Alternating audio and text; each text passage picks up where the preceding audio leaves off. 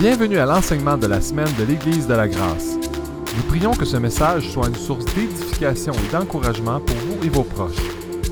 Si vous aimeriez en savoir plus sur cet enseignement ou sur toute autre ressource que nous offrons, ou si vous aimeriez partager un témoignage sur ce que Dieu fait dans votre vie au travers de ce ministère, n'hésitez pas à nous contacter via notre site web églisedelagrâce.ca. Bonne écoute! OK, alors aujourd'hui, j'ai le privilège et l'honneur de vous dire que ce n'est pas moi qui aujourd'hui qui amène la parole. Je suis tellement content parce que la personne aujourd'hui qui va parler, vous savez c'est qui? C'est qui? alors, j'aimerais ça ensemble. Est-ce que est-ce qu'on peut accueillir chaleureusement Karen aujourd'hui qui a un cœur pour Dieu? Est-ce qu'on peut se lever, l'accueillir? On se lève.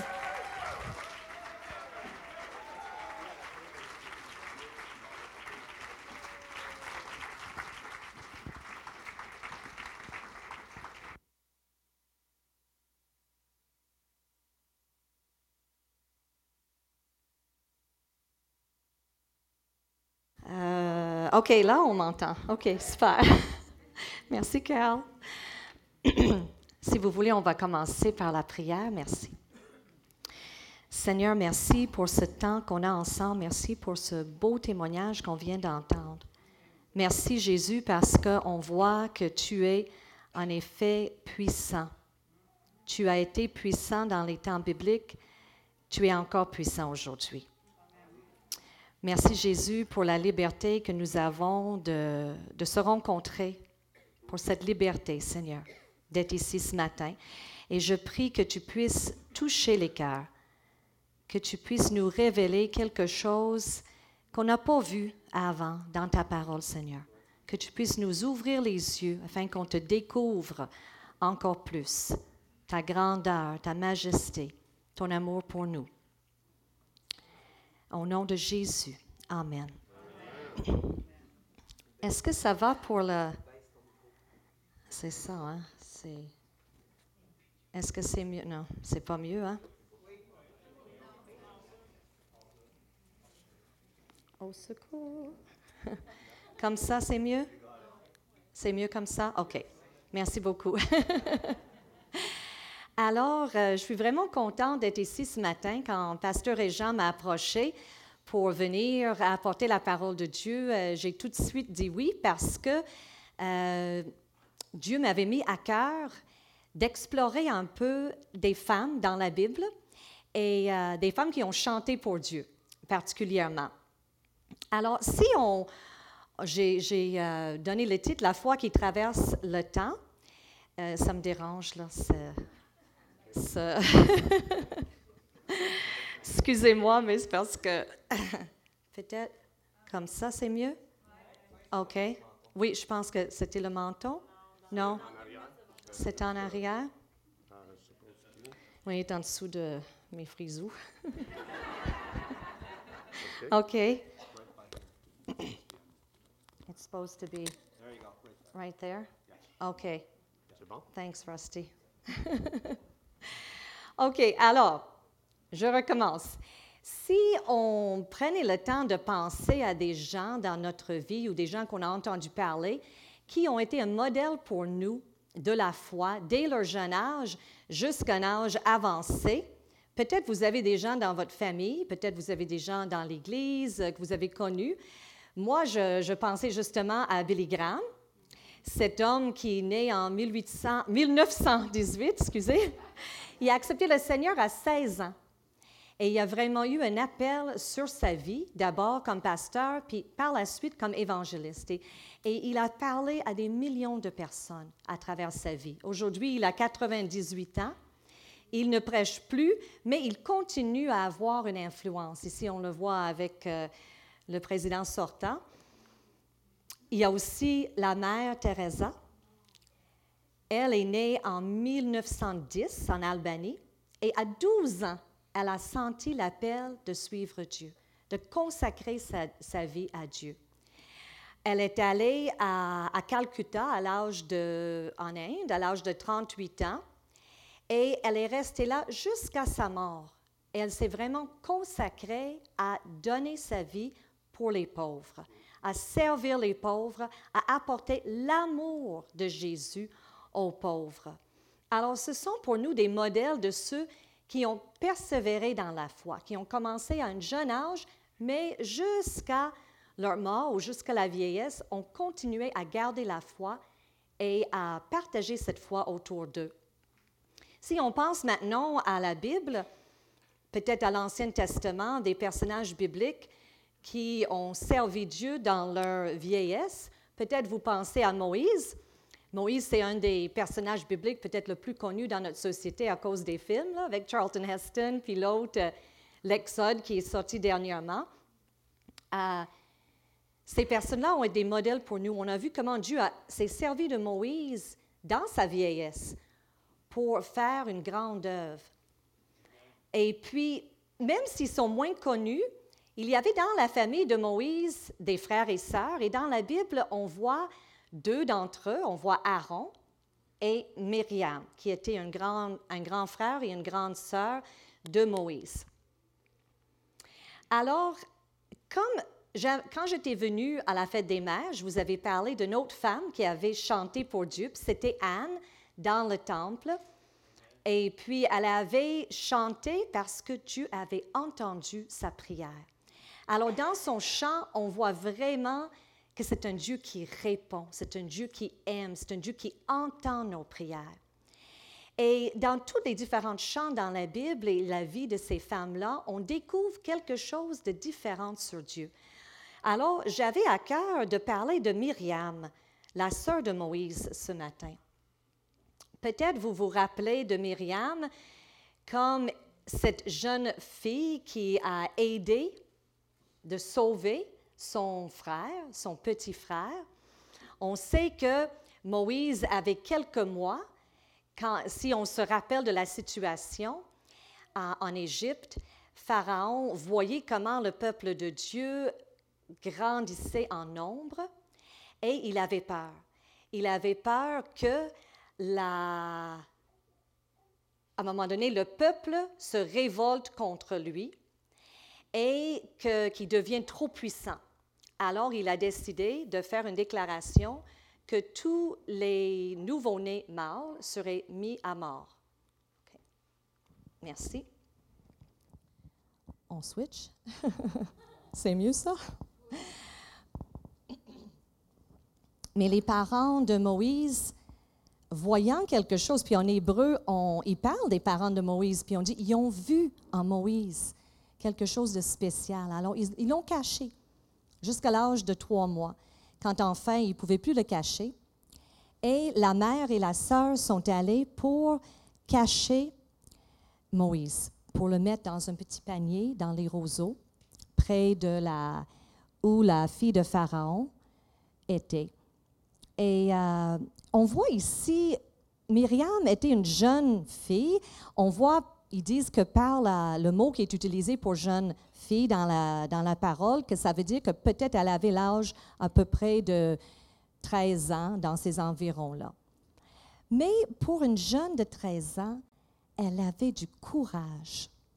Parce que non seulement elle est restée pour voir qu'est-ce qui allait arriver avec son petit frère, mais elle s'est approchée de la fille de Pharaon, quand la fille de Pharaon a trouvé Moïse, et elle s'est offert d'aller chercher une nourrice. Parce qu'avec tous les bébés qui, étaient, qui avaient été tués, il y avait beaucoup de femmes hébreux qui pouvaient encore allaiter. Alors, elle retourne chercher sa mère. Et puis, la, la, femme, la fille de Pharaon offre à la vraie mère de Moïse de la payer même pour allaiter son fils. Alors, imaginez la joie quand ils sont arrivés à la maison, pensant à cette mère, si vous êtes mère ici aujourd'hui, je sais que c'est impensable qu'on donne notre enfant, puis on pense que jamais plus on va le voir. Et puis là, tout à coup, il nous revient pour un, temps. Mais quelle joie qu'ils ont dû, dû ressentir à ce moment-là. Alors, si on va fast forward, on avance 80 ans plus tard, et on n'entend plus parler d'elle avant 80 ans plus tard, parce que Moïse était parti vivre en Médian avec Jéthro à cause d'un meurtre qu'il avait commis. Et maintenant, on peut dire que Myriam a probablement autour de 93 ans. Et elle aurait tout vu. Elle aurait vu Moïse déposé dans le panier, ensuite sauvé, élevé dans le palais, ensuite parti. Pas de nouvelles. Imaginez 40 ans, pas de nouvelles de son frère. Et tout à coup, il revient avec le message que Dieu l'avait appelé à délivrer son peuple. Comment était sa vie? On ne sait pas. La Bible ne nous en parle pas. Mais ce qu'on sait, c'est que elle a été esclave avec sa famille tout ce temps-là. Donc, on sait que la vie était dure. La vie a été dure pour elle. Et en plus, elle sauve son frère, puis là, il disparaît. C'était un temps difficile pour le peuple de Dieu, mais c'était un temps aussi où ils espéraient, ils espéraient la délivrance de Dieu. Alors, on sait que Myriam, lors de l'Exode, a apporté son tambourin. Elle attendait des grandes choses de Dieu encore une fois. Et pourquoi pas? Elle avait vu, elle avait vu Dieu sauver miraculeusement son petit frère. Et pourquoi pas qu'il sauverait son peuple aussi un jour? Alors si on imagine la scène, encore une fois, Moïse revient, Dieu envoie les plaies pour convaincre Pharaon de les laisser partir. Pharaon ne veut rien savoir. Ensuite, il envoie la dernière plaie, qui est la mort des nouveau-nés, des premiers-nés. Et le peuple de Dieu a été sauvé parce qu'ils ont aspergé du sang autour de leur porte. Et l'ange de la mort a passé par-dessus. C'était le début de la Pâque ou Passover, comme on dit en anglais. Passed over parce que l'ange a passé par-dessus, les a pas tués. Alors, pendant ce temps-là, le peuple devait se dépêcher. Il devait se dépêcher pour sortir. Alors, on, avait des décisions à prendre. Alors, on voit dans la parole qu'il partait avec le pain qui n'était pas encore levé. Et c'est à l'origine des pains sans levain. Plus tard, Dieu a dit, vous allez célébrer la Pâque en vous rappelant jusqu'à quel point vous êtes partis rapidement. Alors, ils sont là. On, ne peut pas imaginer, il y a des réfugiés aujourd'hui qui, dans notre siècle, qui quittent leur pays comme ça aussi, qui quittent vite parce qu'il y a une guerre ou quelque chose qui arrive. Et là, tu dois prendre des décisions rapidement. Qu'est-ce que je prends? Qu'est-ce que je prends? OK. Quels vêtements je vais avoir besoin pour le voyage? Quelle nourriture je vais avoir besoin? Qu'est-ce que les enfants vont avoir besoin? Et puis, pendant ce temps-là, Myriam va chercher son tambourin et elle apporte son tambourin avec elle. Pourquoi son tambourin? Qu'est-ce que ça représente? C'est pas utile pour se vêtir, pour se nourrir?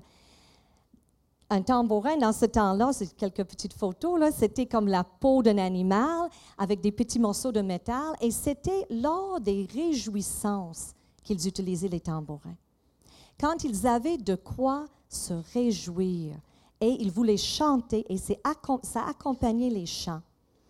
Alors on voit ici que pendant qu'ils étaient esclaves, ils avaient peu de raisons pour se réjouir, mais sûrement le peuple continuait à prier et à faire confiance à Dieu et à espérer qu'un jour Dieu allait les libérer. Mais depuis toute sa vie, sa famille était dans l'esclavage. Il vivait dans l'attente de cette, euh, de cette délivrance que Dieu allait donner. Alors, ils sortent d'Égypte. Dieu les accompagne dans une colonne de nuée le jour, une colonne de feu la nuit. Et ils arrivent devant le premier gros obstacle, la mer Rouge. Et là, le peuple commence à grogner. Et c'est facile pour nous aujourd'hui, dans notre vie confortable, de dire Oh, ils n'ont pas d'allure, franchement, Dieu vient de les délivrer et puis ils se plaignent. Je me demande, nous, comment on aurait réagi. Et il ne faut pas oublier, ce peuple-là a été esclave pendant plusieurs, plusieurs années. Alors, ils, n'ont plus ce sentiment d'initiative. Ils sont habitués qu'on leur dit quoi faire, puis ils obéissent. Alors, ils arrivent devant la mer Rouge, mais Dieu dit, je manifesterai ma gloire en écrasant le roi d'Égypte et toute son armée, ses chars et ses cavaliers. Moïse lève sa main sur la mer. Toute la nuit, le Seigneur envoie de l'est un grand vent qui fait reculer la mer. La mer s'ouvre et il y a un chemin sec. Les Israélites avancent sur le chemin sec au milieu de la mer. J'ai entendu un, message à un moment donné et puis euh, la femme a dit, n'est-ce pas merveilleux que Dieu a permis que les femmes traversent sur un chemin sec. Parce qu'imaginez toutes les plaintes qu'ils auraient eues. Oh, j'ai trop de sable dans mes, dans mes, dans mes sandales, et puis que ça aurait été tout collant. je ne sais pas si c'est ça, mais je trouvais ça drôle. Qu'est-ce qui se passe par la suite? Mais les Égyptiens suivent les Israélites. Tous les chevaux du roi d'Égypte entrent derrière eux au milieu de la mer. Le Seigneur dit à Moïse, lève ta main sur la mer, l'eau va revenir sur les Égyptiens.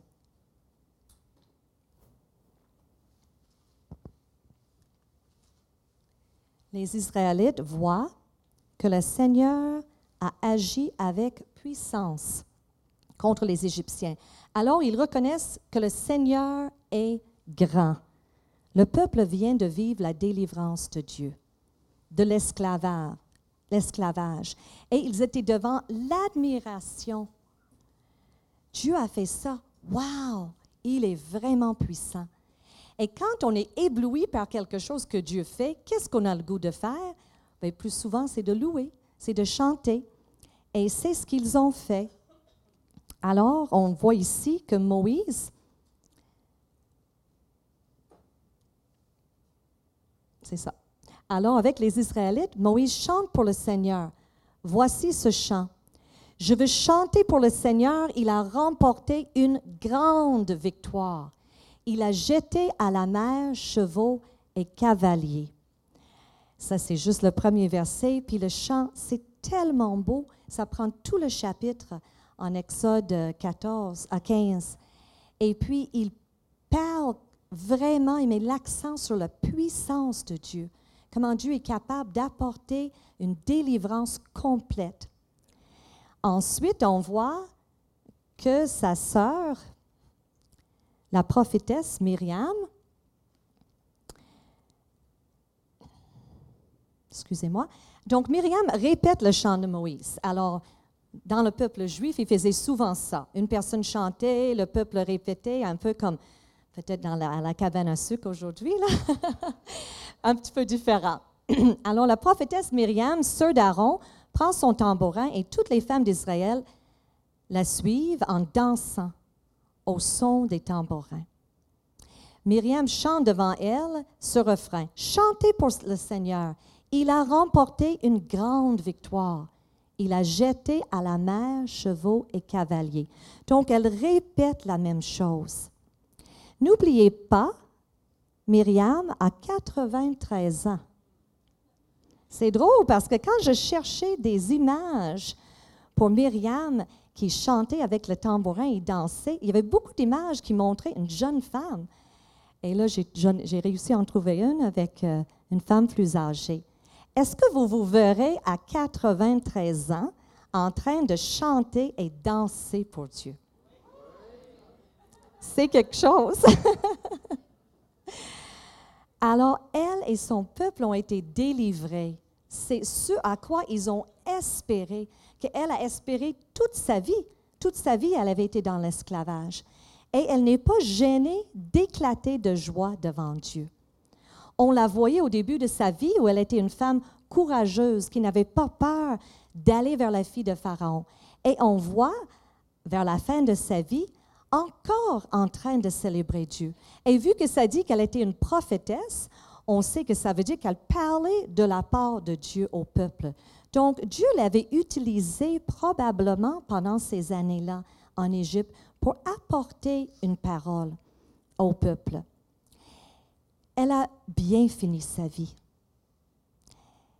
Des fois, on peut voir des gens qui commencent très bien, mais qui finissent mal.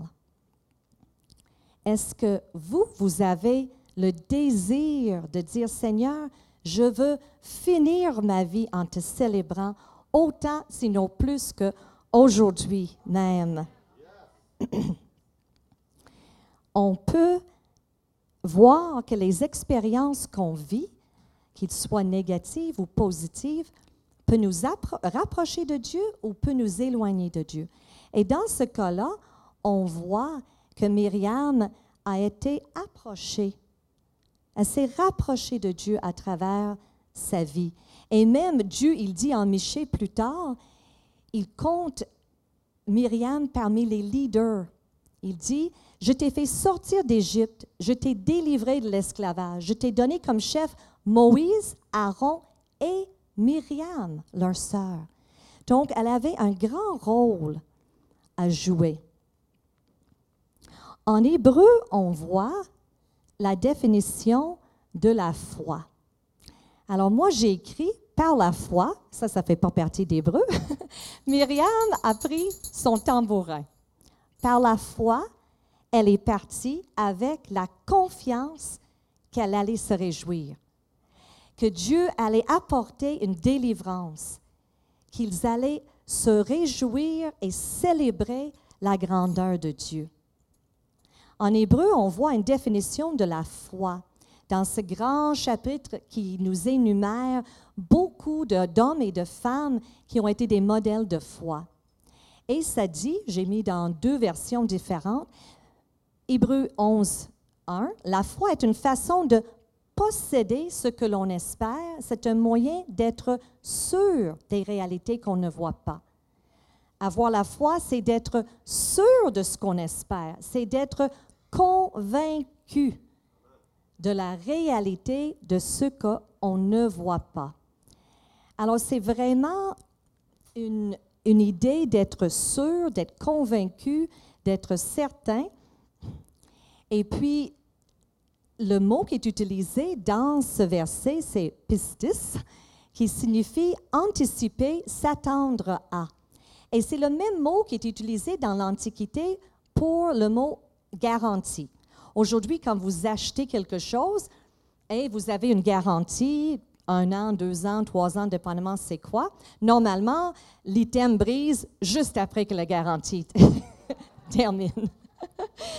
Mais là, ce mot que Dieu a choisi, placé dans ce verset-là, est vraiment ce mot-là, l'idée d'une garantie j'ai vu aussi dans d'autres euh, commentaires, commentateurs disaient que c'est comme une persuasion divine, un cadeau de Dieu.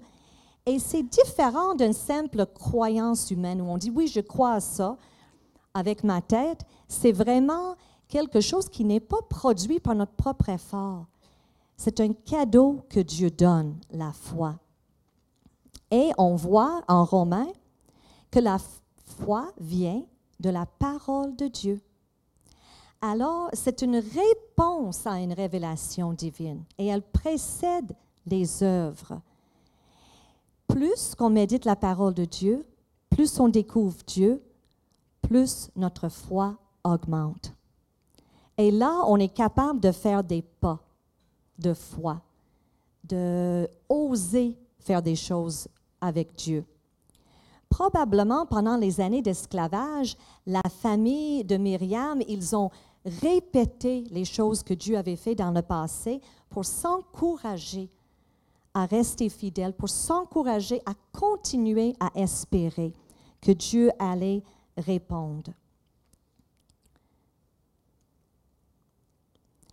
Ils attendaient la délivrance de Dieu. Être délivré veut dire être sauvé, libéré, de secourir, de rendre sain et sauf. Ce qui est intéressant dans l'histoire de Moïse, c'est que Moïse a été délivré deux fois au travers l'eau.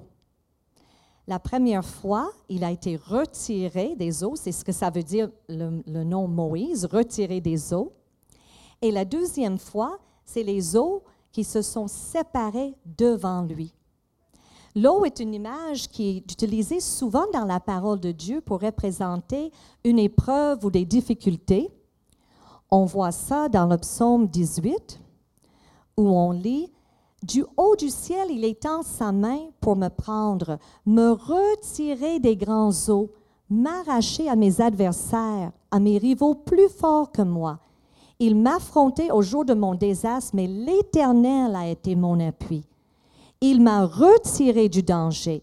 Il m'a délivré car il m'aime. La délivrance de Dieu est toujours motivée par son grand amour pour nous. On le voit aussi en Isaïe, la même idée. Quand tu passeras par les eaux, je serai avec toi. Et quand tu traverseras les fleuves, ils ne te submergeront pas, puisque moi, l'Éternel, je suis ton Dieu. Oui, parce que tu m'es précieux et que tu as du prix pour moi et que je t'aime. Encore une fois, on voit la délivrance liée avec le grand amour de Dieu pour nous parce qu'on est précieux pour lui. J'avais partagé avec vous la dernière fois, euh, à la fête des mères, un peu notre histoire, de, mais mon histoire de la maternité, notre épreuve de l'infertilité et comment Dieu avait vraiment répondu à nos prières. J'aimerais vous partager aussi euh, un petit peu de notre histoire de famille, mais quelques années plus tard, où on a vraiment été témoin de la délivrance de Dieu. Comment Dieu est venu d'une façon particulière à plusieurs reprises nous délivrer. Alors, j'aimerais vous parler d'une personne que j'admire énormément et puis qui est une inspiration pour moi et qui est aussi mon meilleur ami, mon, mon mari Daniel.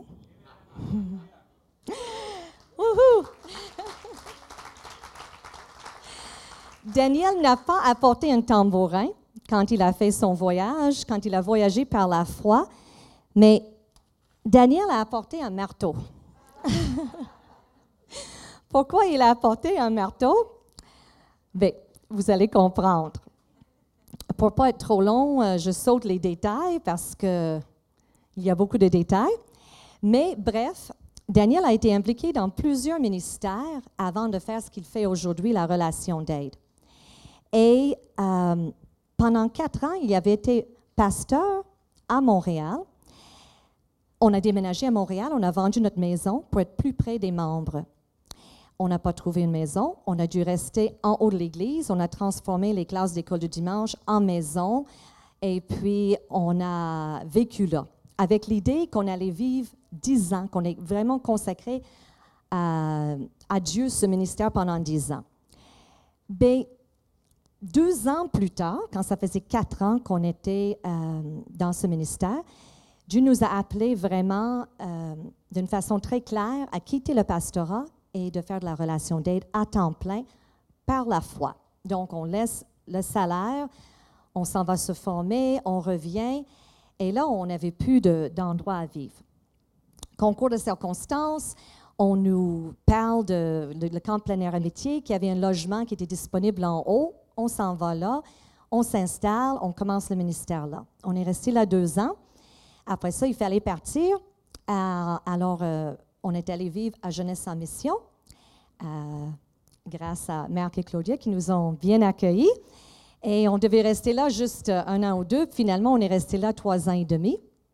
On voyait qu'il fallait stabiliser la famille et le ministère. Puis on avait vraiment à cœur. Ça faisait sept ans et demi qu'on était comme des résidents temporaires. On était comme un peu en haut ici, en haut là, en bas là, et on transformait des lieux en, en maisons. Mais on voyait que c'était important. Alors, on avait à cœur de construire. Et encore, euh, autre histoire de miracle, Dieu a pourvu un terrain un peu plus loin, à, côté de Jeunesse en Mission, et on a pu commencer avec l'idée de bâtir. On savait que, on, ben, on avait l'idée de faire une maison euh, écologique, une maison autoconstruction. Donc, on allait le faire nous-mêmes. Donc, il n'y aurait pas de salaire pendant ce temps-là. On avait un peu d'argent de côté, mais on se disait, OK, Dieu, euh, qu'est-ce que tu veux? Tu vas pourvoir, on y va par la foi. Et première grande délivrance, un couple qui est venu en relation d'aide, ça faisait 40 ans qu'ils étaient mariés, c'était un homme d'affaires, puis à la fin de sa semaine, il a dit à Daniel, je veux faire quelque chose pour toi, je veux payer ton salaire pendant cinq mois. Pendant cinq mois, je te mets comme employé de mon, de mon entreprise et tu vas recevoir des chèques de paie. Et c'est ce qui s'est passé. C'était pour nous la première grande délivrance. Parce que la, la, maison était une autoconstruction, on avait la difficulté à avoir une hypothèque avec la banque. Alors, on s'est fait refuser. Alors là, moi, je commençais à paniquer un petit peu. Parce que, vous voyez, euh, le trou était creusé. on commençait à mettre la fondation. La fondation était coulée. On arrivait au bout de ce qu'on avait mis de côté. Et là, j'ai dit à Daniel, Es-tu sûr? Es-tu certain qu'on doit faire ça? Et lui, il disait, prenez son marteau. et par la foi, il disait, oui, je suis sûr. Alors moi, j'ai dit, OK, moi, je, me repose dans ta foi parce que là, je, n'ai pas la foi. Je me sentais comme un enfant, tu sais, qui embarque sur les épaules de, leurs parents et qui se font transporter. Mais c'est comme ça que je me sentais dans cette aventure-là. Comme si j'embarquais sur les épaules de foi de Daniel. Et on a continué à avancer. Dieu a dirigé. Dieu, encore une fois, a nous a délivrés. Parce qu'on a approché une personne, on a demandé, peux-tu signer pour nous à la caisse? Peut-être si tu signes pour nous, on va pouvoir avoir une hypothèque.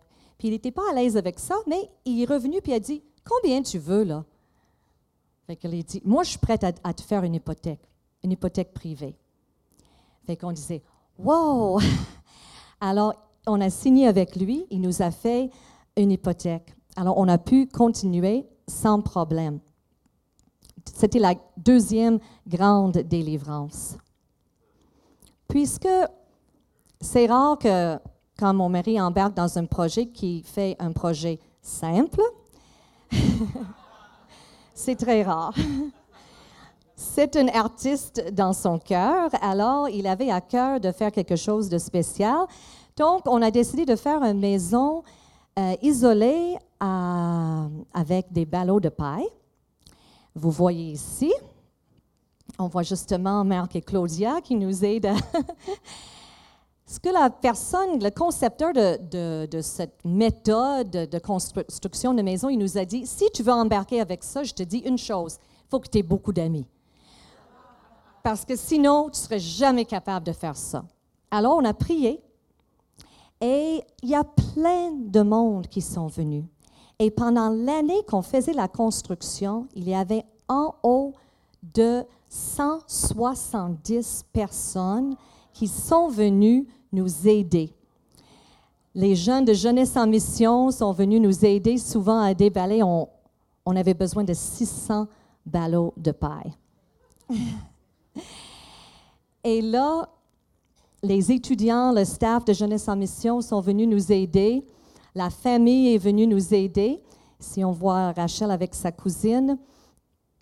Et puis, d'abord, il fallait les installer entre les deux par quatre et ensuite euh, couler un genre de mortier. Et c'est ce qu'on a fait.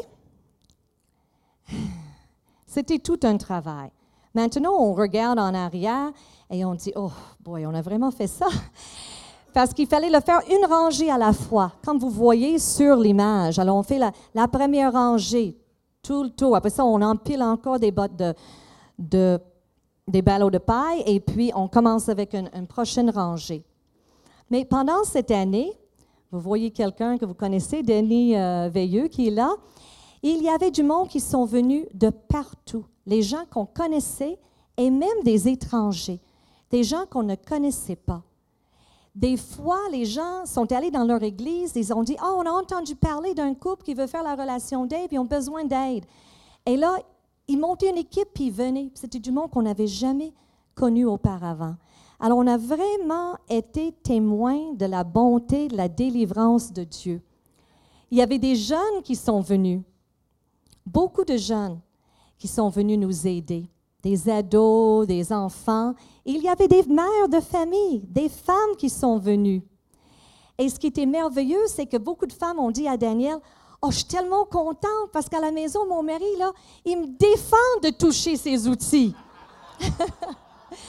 Mais là, ici, je peux toucher tout ce que je veux. Puis Daniel, il disait, vas-y, là, profite, et du plaisir. Et pendant ces années-là, ce qui était merveilleux, c'était la, joie qu'on a eue. Ici, on voit deux femmes qui dansent sur les ballots de paille. fallait les pacter, alors les femmes décidaient qu'ils allaient euh, danser. Et puis, on nous voit autour de la table. Moi, dans ce temps-là, je faisais la cuisine. Je faisais la cuisine, je faisais la cuisine. On a mangé beaucoup de spaghettis, beaucoup de chili, beaucoup. Et puis, des fois, on pouvait avoir 20 personnes autour de la table une fin de semaine, pendant tous les repas, les trois repas. Mais on avait tellement de joie. Et je pense que c'est le mot qu'on se rappelle le plus quand on pense à, ce temps-là, c'était la joie. On a même eu une équipe d'une école biblique dans l'Ouest canadien qui sont venus nous donner euh, presque une semaine pour travailler sur la finition. Alors, la journée du déménagement est arrivée. Et croyez-le ou non, on a déménagé au début du mois de mars, mais il a fait beau et chaud. Il n'y avait pas de neige. Regarde, on mangeait notre dîner dehors la journée du déménagement. Et puis, on, prenait notre premier, notre premier souper entouré de boîtes de toutes sortes et on nous voit notre premier matin en haut dans euh, le balcon qui est à côté de notre chambre. Alors, c'est ça que ça avait l'air quand on a déménagé. Et c'est ça que ça avait l'air à l'intérieur. Aujourd'hui, c'est comme ça. Et ce qu'on a voulu, c'était que la maison sert pour le ministère. Donc, un tiers de la maison, c'est pour le ministère, deux tiers, c'est pour nous. Et on a installé dans on a installé au deuxième étage un appartement pour les couples quand ils viennent en relation d'aide. Et on a installé un bureau pour Daniel. Donc, tout un côté séparé par un mur de paille pour couper le son était pour le ministère. Et on a vraiment vu comment Dieu s'est servi de cet appartement-là, où c'est dans le calme, les gens viennent, ils sont loin de toutes leurs préoccupations, ils peuvent se consacrer sur leur vie de couple et vraiment se mettre un temps à part. Alors pour nous, c'était vraiment la délivrance de Dieu. C'était vraiment une grande aventure, un grand voyage par la foi. Je dis, lorsqu'on voyage par la foi, Myriam a apporté un tambourin, Daniel a apporté un marteau. Et vous, vous apportez quoi? Je vais inviter les musiciens à, à s'approcher. Peut-être Dieu vous appelle à apporter une cuillère en bois. Peut-être il vous appelle à utiliser vos talents de cuisinière. Peut-être Dieu vous appelle à prendre un crayon et écrire un mot d'encouragement à quelqu'un. Ou à écrire à, à quelqu'un qui ne connaît pas le Seigneur. Dieu nous donne plein de talents. Qu'est-ce qu'il veut qu'on utilise? Est-ce qu'on prend le téléphone? Est-ce qu'il veut qu'on utilise ces moyens-là pour communiquer quelque chose à quelqu'un. Ce qu'on sait, c'est que Dieu est présent et au fur et à mesure qu'on le découvre et qu'on avance avec lui, plus notre foi augmente. Peut-être on dit, oh, j'ai pas assez de foi, On lit en Marc ce, ce père qui a approché Jésus pour que son fils soit délivré d'un démon. Puis une chose qu'il a dit, il dit, je crois, mais aide mon incrédulité. Et je pense que c'est une prière qui plaît à Dieu. Pasteur et Jean nous encouragent beaucoup à fixer les yeux sur les promesses de Dieu et à les déclarer dans chaque situation de notre vie.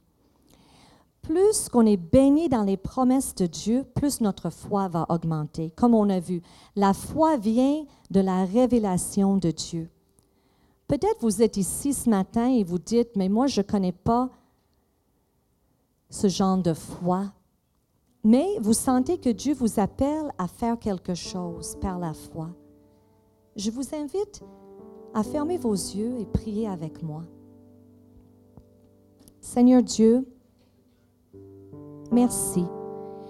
Merci pour comment tu es vivant. Merci pour cette histoire de comment tu as délivré le peuple de Dieu. Merci de la délivrance que tu as apportée dans notre vie, Seigneur, et comment tu as fait que notre foi a augmenté en te voyant à l'œuvre. Je prie maintenant, Seigneur, pour chacun qui est ici. S'il y a des projets, s'il y a des, choses auxquelles tu les appelles, Seigneur, à faire par la foi, peut-être c'est de mettre de côté quelque chose. Peut-être c'est de donner de leur temps, de leur argent, de leur énergie. Peut-être c'est d'encourager. Peut-être c'est de persévérer dans une situation difficile où ils s'accrochent à toi. Seigneur, je prie pour chacun de mes frères et sœurs ce matin que tu puisses augmenter leur foi, que tu puisses venir apporter une délivrance, comme tu as apporté une délivrance de l'esclavage au peuple de Dieu, que tu puisses apporter aussi une délivrance dans les cœurs. Merci Jésus. Merci pour ce que tu veux faire. Peut-être tu es ici ce matin et puis tu dis, moi je ne connais pas cette foi, je ne connais pas ce Dieu qui peut faire des miracles. Je vous invite à prier avec moi si c'est votre cas. Seigneur Jésus, je veux croire en toi. Je veux te donner ma vie. Je veux que tu fasses de ma vie quelque chose de belle, Seigneur. J'ai besoin de toi. J'ai besoin d'être libéré de mon esclavage. Et j'ai besoin de cette nouvelle vie en toi, Jésus. Viens dans mon cœur. Merci, Jésus. Si vous avez prié cette dernière prière, je vous encourage à le partager avec quelqu'un aujourd'hui. Que Dieu puisse fructifier ce petit pas de foi que vous venez de faire. Qu'il puisse vous faire du bien. Merci beaucoup.